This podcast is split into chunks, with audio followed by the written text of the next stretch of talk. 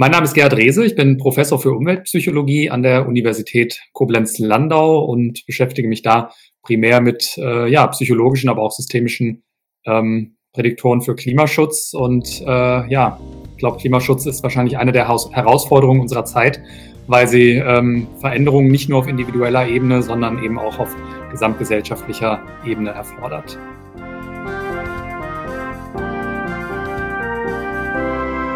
Warum leugnen viele Menschen den Klimawandel und suchen nach einfachen Antworten auf komplexe Fragen?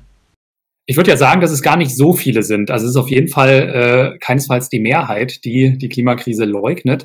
Aber jene, die es tun, haben natürlich verschiedene Gründe. Also ich glaube, einmal ähm, spielt da sicherlich eine Rolle eine große Unsicherheit ähm, darüber, was überhaupt passiert, ob es überhaupt so weit kommt, was da kommt. Äh, bei vielen wird es auch vielleicht mangelndes systemisches Verständnis sein, ähm, vielleicht auch deswegen, weil sie einfach noch nicht am eigenen Leibe erfahren oder erleben, was Klimakrise bedeutet, vielleicht auch schlicht und einfach der Wissenschaft ähm, nicht glauben. Also ich glaube, dass Klimawandelskeptizismus auch äh, zu einem großen Teil sich durch Wissenschaftsskeptizismus ähm, erklären lässt.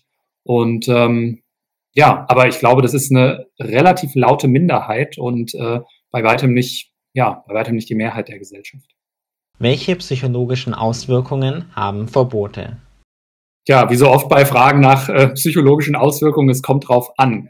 Verbote sind per se nicht unbedingt schlecht. Verbote können an der Stelle sinnvoll sein, ähm, ja, wo sie bestimmte Verhaltensweisen steuern, die wir freiwillig vielleicht nicht machen würden. Und Verbot klingt für die meisten Menschen erstmal nach, oh, oh Gott, da wird meine Freiheit eingeschränkt.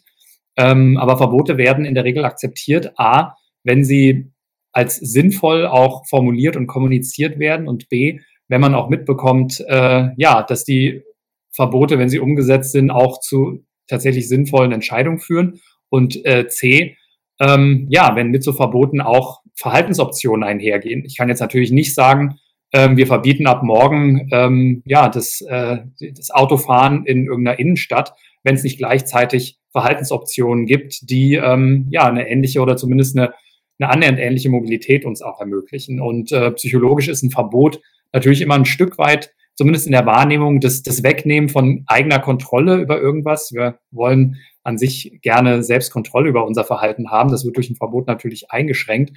Aber wenn man sich anschaut, wie durchreglementiert äh, bestimmte Verhaltensweisen sind, die uns im Alltag ähm, über den Weg laufen, ja, zum Beispiel Autofahren, ähm, es gibt kaum einen Bereich äh, im Leben, der stärker durch Verbote und Regelungen ähm, gekennzeichnet ist wie das Autofahren.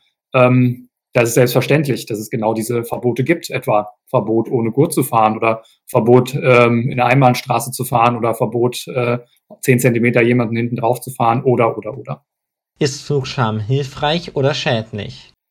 Auch das ist eine gute Frage, ähm, weil das für verschiedene Menschen zu verschiedenen Konsequenzen führen kann. Also auf der einen Seite kann Schamgefühl in jedem Bereich dazu führen, dass man sein Verhalten äh, ja in der nächsten ähnlichen Situation ändert. Auf der anderen Seite, ja, kann man sich halt schämen, aber trotzdem fliegen. Ja, also das ändert ja nichts daran. Also wenn ich in den Flieger steige und mich dabei schäme, fliege ich ja trotzdem. Ähm, das hängt dann noch von verschiedenen anderen Faktoren ab, ob wirklich so ein, so ein sich schämen dann bei Folgeverhalten ähm, ja, vielleicht zu einer anderen, zu einer anderen Konsequenz führt. Und äh, es ist auf jeden Fall so, ich glaube nicht, dass, dass es ein guter Weg ist, Leuten zu sagen, oh Gott, du bist geflogen, schäm dich. Das wird, glaube ich, nicht funktionieren, weil viele Menschen auf die Moralkeule auch ein bisschen allergisch reagieren.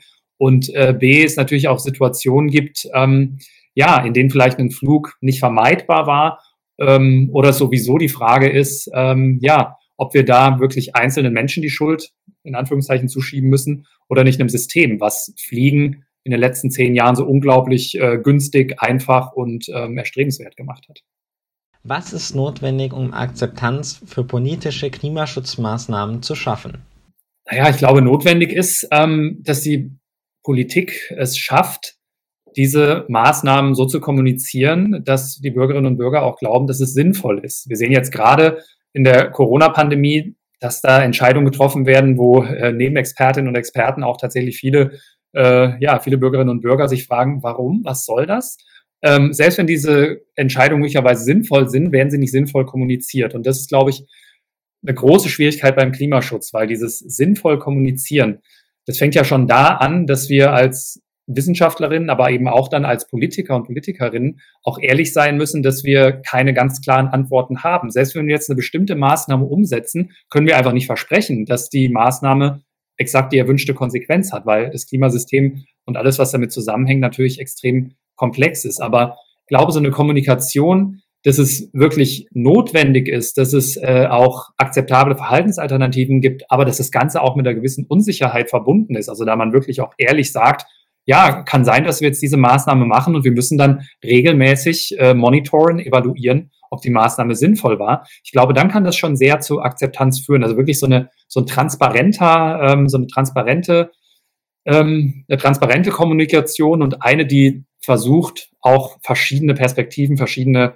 ähm, Blickwinkel auf so ein Thema mit einzuholen. Aus meiner Sicht nicht alle, ja, also ich glaube nicht, dass wir bei Thema Klimaschutzmaßnahmen die Perspektive von Klimaleugnern und Leugnerinnen äh, berücksichtigen müssen. Ähm, dafür ist mir die wissenschaftliche Evidenz zu eindeutig. Aber natürlich gibt es Bereiche, ähm, wo wir auch hören müssen, was äh, die Menschen in den Bereichen sagen. Wie kann man erfolgreich Klimaschutzthemen kommunizieren? erste Teil der Antwort, es funktioniert natürlich nicht bei allen Menschen alles. Und äh, ich glaube, was, was prinzipiell grundlegend hilft, ist, wenn man nicht als, ähm, als der große Überzeuger daherkommt oder die große Überzeugerin. Ja? Ähm, es ist sinnvoll mit bei den meisten Menschen ist es sinnvoll, mit Fakten zu argumentieren, ähm, dass es sinnvoll ist, sich so oder so zu verhalten. Es ist sinnvoll, gerade auch im Freundes- und Bekanntenkreis regelmäßig über das Thema überhaupt zu sprechen, dass es im Bewusstsein bleibt. Das muss nicht heißen, dass man bei einem gemeinsamen Abendessen, wenn es mal wieder irgendwann geht, mit Freunden ähm, irgendjemandem sagt, äh, warum hast du jetzt hier Milch benutzt und nicht Haferdrink? Das natürlich nicht. Ähm, aber so die Themen immer wieder aufgreifen und auch Alternativen, Optionen besprechen, anbieten, Leute zum Essen einladen und mal ohne Bromborium das äh, Essen vegan machen, ohne dass man groß darüber diskutiert, sondern es einfach mal machen. Ich glaube, das sind so Sachen, die da ähm, helfen und auch äh, im Bereich Mobilität. Ähm, da, man sieht, wenn, wenn, wenn viele Menschen dem Fahrrad unterwegs sind, dann hat das schon so einen ganz, zum Beispiel, dann hat das schon so einen ganz, ganz äh, starken Einfluss, so dann, dann wird das zu einer Norm, ja, dann sehen andere Leute, boah, man kann ja doch scheinbar mit dem Fahrrad hier gut trunken, versuche ich nächste Woche auch mal, wenn das Wetter mitspielt. Ähm, das sind, das sind so die Sachen, die, die ich glaube, die eine große Rolle spielen. Und äh, wenn wir das noch ein bisschen größer denken wollen, auf jeden Fall klar machen, dass wir da nicht Einzelkämpferinnen oder Einzelkämpfer sind, ähm, sondern dass wir da gemeinsam, im, gemeinsam in einem Boot sitzen und auch nur gemeinsam Klimaschutz betreiben können. Ähm, weil ich meine, mein Gefühl von Selbstwirksamkeit, das ist bei sowas Großem wie der Klimakrise natürlich nicht, be, ähm, nicht befriedigt. Ja, ich sehe ja nicht, dass mein Verhalten, äh, ob ich nur seit 20 Jahren Vegetarier bin oder kein Auto besitze, da sehe ich ja nicht wirklich eine Konsequenz von meinem Verhalten. Das heißt, ich muss mich ohne Feedback da irgendwie weiter motivieren. Und ähm, das klappt eher, wenn ich mir bewusst mache, ähm, ja, dass wir als, als Kollektiv, als, als Gruppe, als Nachbarschaft, vielleicht auch als Gesellschaft ähm, da eigentlich einen ganz großen Impact eigentlich haben können.